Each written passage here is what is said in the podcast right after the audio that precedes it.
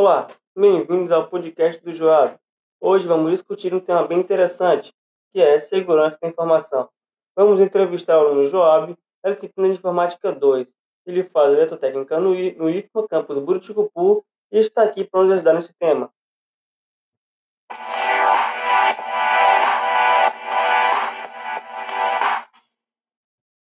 Ok, vamos começar pela definição. O que é segurança da informação?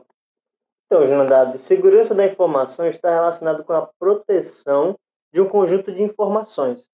Tomemos, por exemplo, um banco, uma instituição financeira. Né? Esse banco ele vai ser responsável por informações de clientes, né? ou seja, ele vai ter sob seu domínio a informação, os dados de clientes. E ele precisa manter essas informações, eh, esses dados, sob proteção, né? É, preservando desta forma o valor que elas possuem para a organização. Né? É, então é aí que a segurança da informação vai entrar, né? É, protegendo esses dados, esses, esses, essas informações dos clientes, é, até mesmo de hackers, né? ou outros tipos de invasões. Né? É, desta forma, para a gente entender melhor a respeito deste tema, a gente precisa analisar ele de forma a conhecer as suas propriedades, as propriedades básicas da segurança da informação. Certo. E quais são as propriedades básicas da segurança da informação? Então, a respeito das propriedades da segurança da informação, são cinco pontos. Elas são cinco, né? A confidencialidade, a integridade, disponibilidade, autenticidade e legalidade. Vamos analisar uma por uma. Confidencialidade, por exemplo, diz respeito à segurança da informação de forma a manter controlado o acesso à mesma. É, ou seja, somente algumas pessoas vão ter acesso a essa informação. Tomemos, por exemplo, uma, a, a, aqueles filmes né, que a gente assiste na televisão, onde você vê lá a agência do FBI, né, tem lá um agente de, de um agente sênior e chega um agente é, mais novo na empresa e pede para ele uma informação. E ele diz: essa informação é confidencial, ou seja, ela não pode ser revelada para qualquer um. Ela tem que ser controlada, de forma que somente pessoal autorizado possa tê-la, né? É, evitando dessa forma a perda da confidencialidade, né? E essa perda se dá quando pessoas não autorizadas têm acesso à informação confidencializada, né? Outro ponto é a integridade da informação. Este diz respeito à qualidade da informação, se ela foi em algum momento alterada ou violada, de forma a prejudicá-la, né? prejudicar essa informação. É de forma mais explicativa, essa propriedade da segurança da informação mede a exatidão da informação e seus métodos de modificação. Ela também averigua a manutenção e a validade. Verifica-se a perda da integridade da informação quando ela sofre alteração indevida ou quando não se pode garantir que esta é a mais atualizada, né? Então aí você vê que a informação vai perder a sua integridade, vai perder o seu valor, né? Vai se tornar uma, uma, uma informação comprometida, né?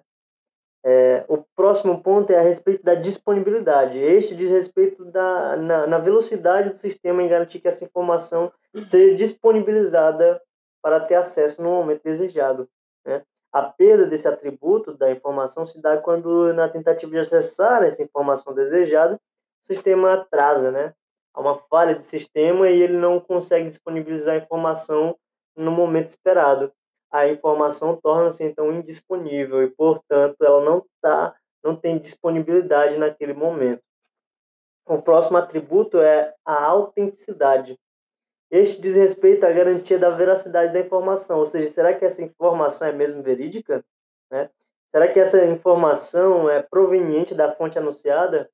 Não sofreu alteração ao longo de um determinado processo? Né? E o quarto ponto é aí, então, a legalidade da informação, e já este diz respeito é, a processos legais, né? ou seja, é, nós estamos no Brasil e o Brasil tem uma lei vigente no país, né? É, e essa lei determina é, como que essa informação deve ser tratada, né? É, dá limitações para aquela informação. E a legalidade da informação diz respeito a isso, né? A, a informação, a, ela, a segurança da informação precisa estar dentro desses processos, né? Deve correr com base na lei vigente do país, né? É isso. Ok. Quais os níveis de segurança da informação? Então, temos aí na segurança da informação alguns níveis de classificação das informações. É, o primeiro nível né, é, é, vale lembrar aqui também que isso não é uma norma, ou seja, todas as organizações utilizam esse, esse sistema, né? Mas é como se fosse uma sugestão e muitas das empresas utilizam esse nível. E o nível mais alto, no caso, então seria o confidencial, denominado confidencial. As informações confidenciais são aquelas que, se divulgadas interna ou externamente, têm potencial para trazer grandes prejuízos financeiros ou à imagem da empresa, né? Estes são protegidos, por exemplo, por criptografia, né? O segundo é o nível médio de confidencialidade seria então o denominado de forma restrita, né? São informações estratégicas. Essas devem estar disponíveis apenas para grupos restritos de colaboradores.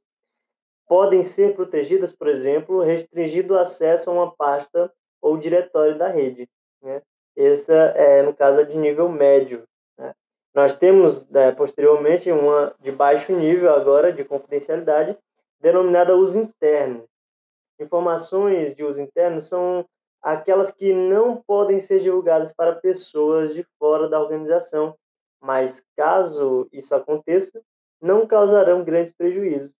A preocupação nesse nível está relacionada principalmente à integridade da informação, e aí a gente discutiu esse ponto da integridade antes, né, que diz respeito ao valor da informação, será que ela é realmente proveniente da fonte anunciada?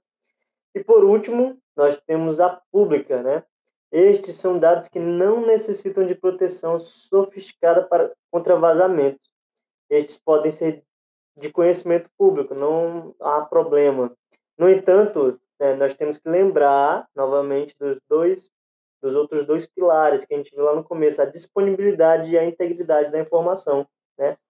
Será que essa informação vai chegar no momento desejado? E se ela chegar no momento desejado, será que ela vai ser ela vai ter integridade? Será que ela é realmente da fonte anunciada? Né? Será que não é uma, uma fraude ou, ou alguma coisa assim? Será que a informação não está comprometida? Então é isso.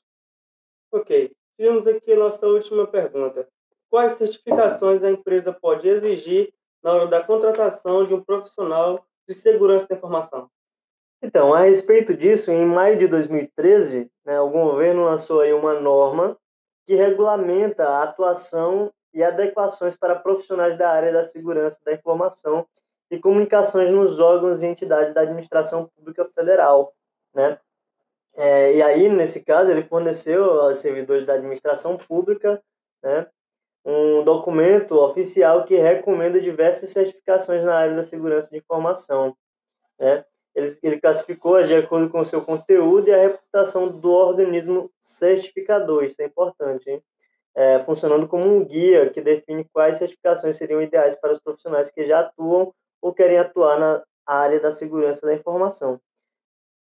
No entanto, o pensamento, quando você ouve essas palavras, deve ser o seguinte, mas é, aí o texto deixou claro que era para servidores da administração pública federal.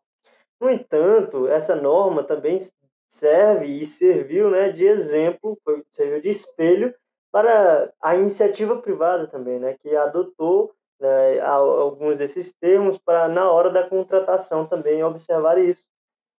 Né? É, no entanto, é, nós temos aí na área, da priva, na área privada, né, por exemplo, a certificação ISFS, Information Security Foundation, né, é, baseada na ISO 27002.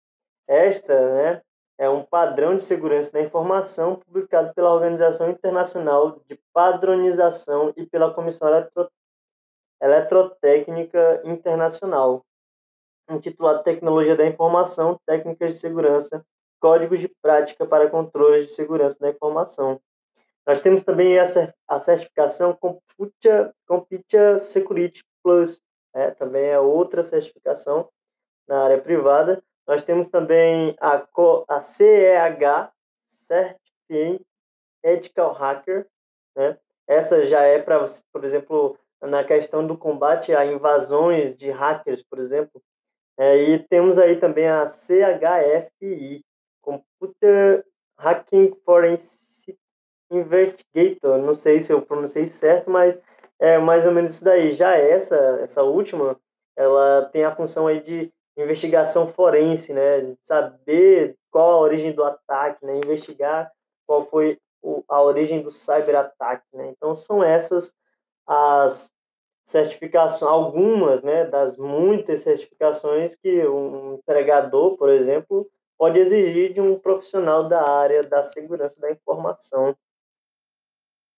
Ok. Muito obrigado, João. De nada, pode contar comigo para a próxima, meu amigo.